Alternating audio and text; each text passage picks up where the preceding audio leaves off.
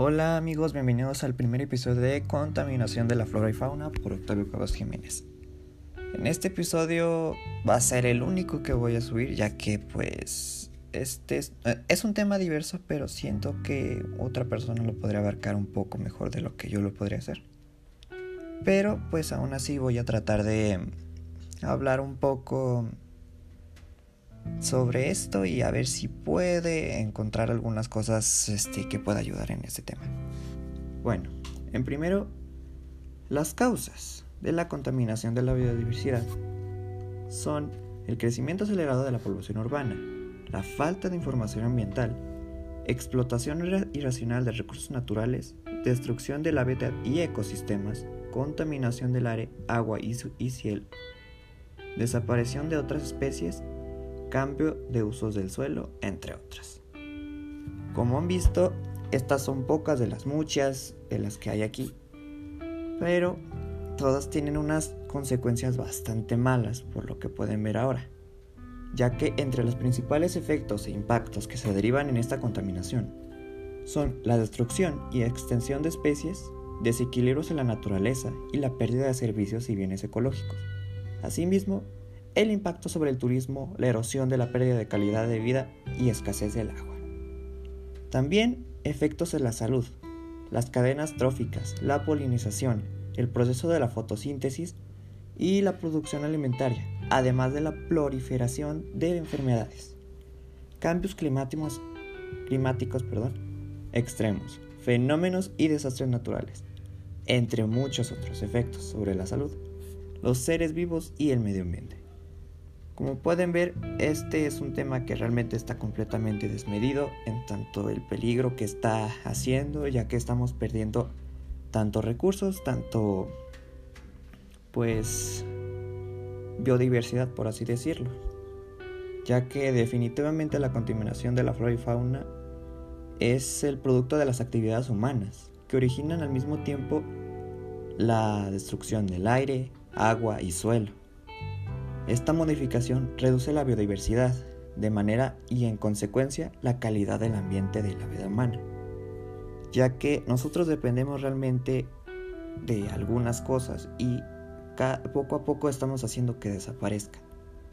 En resumen, las principales soluciones para prevenir o reducir la contaminación de la biodiversidad son empezar a conocer y concientizar de la población ante este problema ambiental la conservación de hábitats, paisajes y ecosistemas. También empezar a hacer proyectos sostenibles de consumo responsable, estilo de vida y desarrollo sostenible, con todos los recursos naturales. Y pues tal vez así podríamos terminar un poco la contaminación de este. Pero aún así, ahora les hablaré un pequeño pequeño artículo que puso Arturo Gómez de las caras de la contaminación ambiental y la fraude fauna.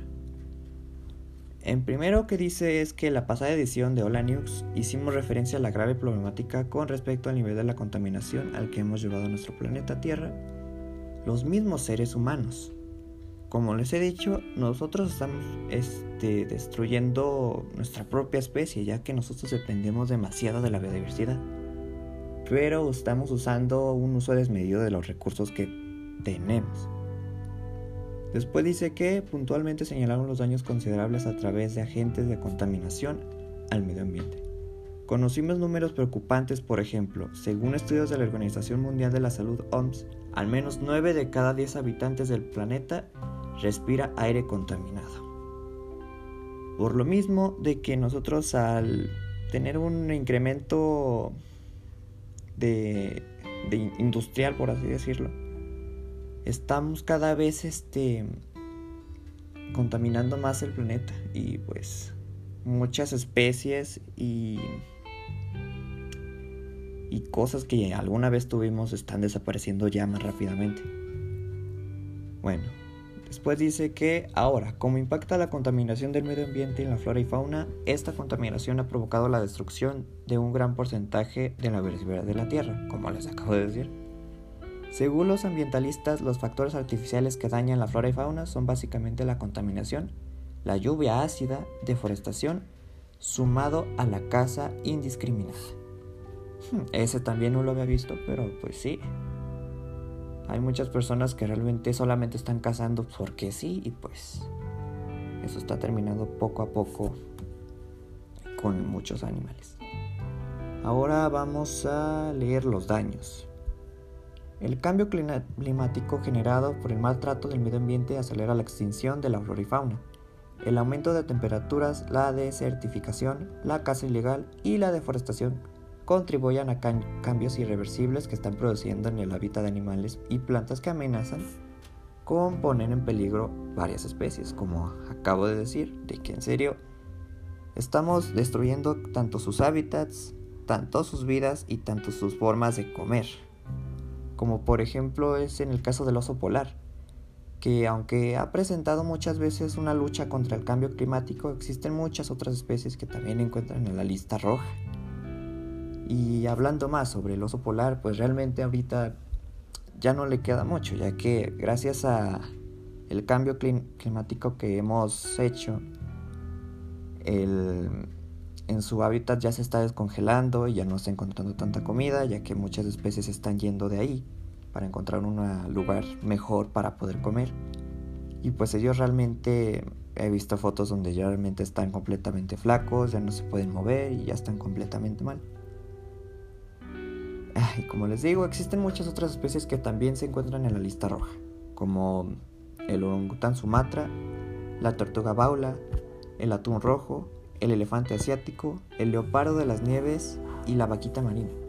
Esta última está en estado crítico, pues según datos recientes solo quedan 30 ejemplares de esta especie.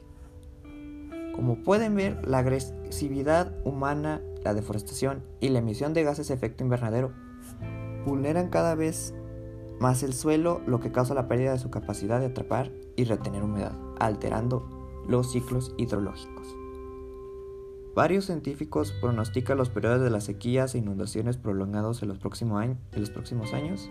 Perdón, según la Organización Mundial Meteorológica, OMM, las sequías provocan la inseguridad alimentaria de millones de personas a nivel mundial, dejando en urgencia alimentaria a casi 40 países.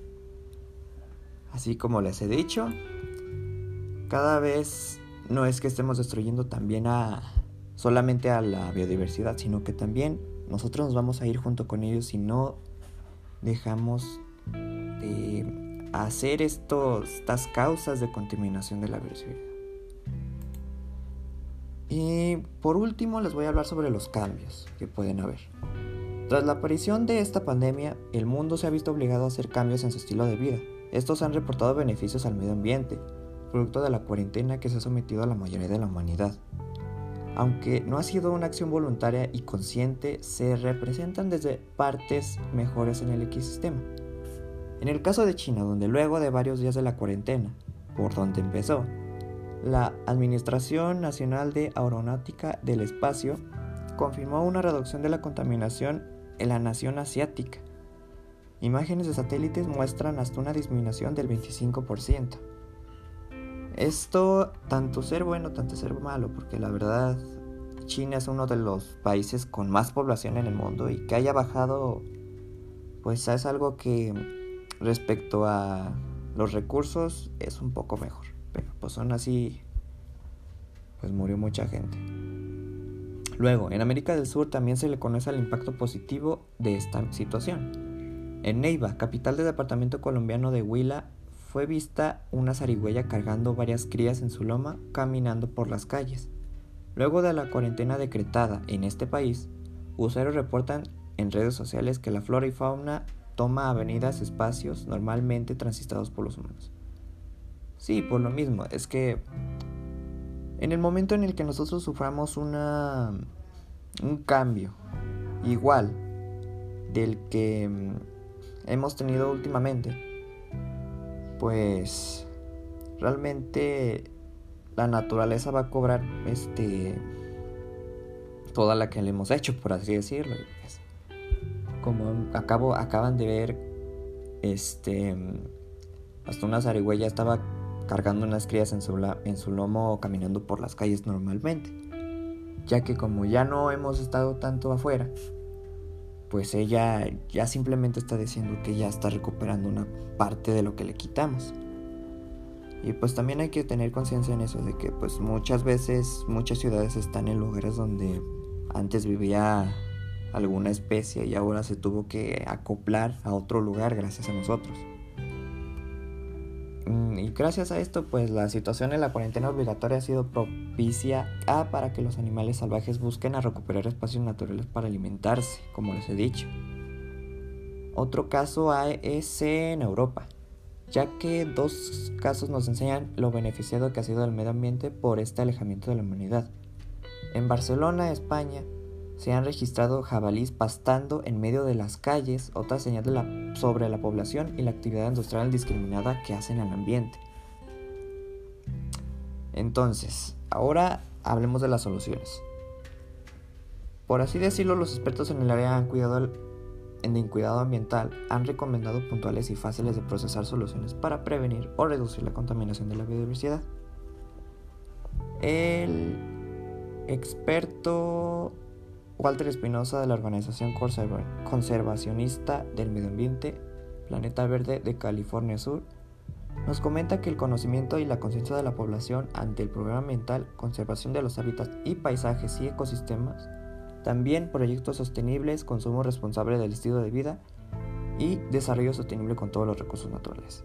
Después de todo esto que hemos hablado, ¿qué estamos haciendo para salvar a nuestra casa del planeta Tierra?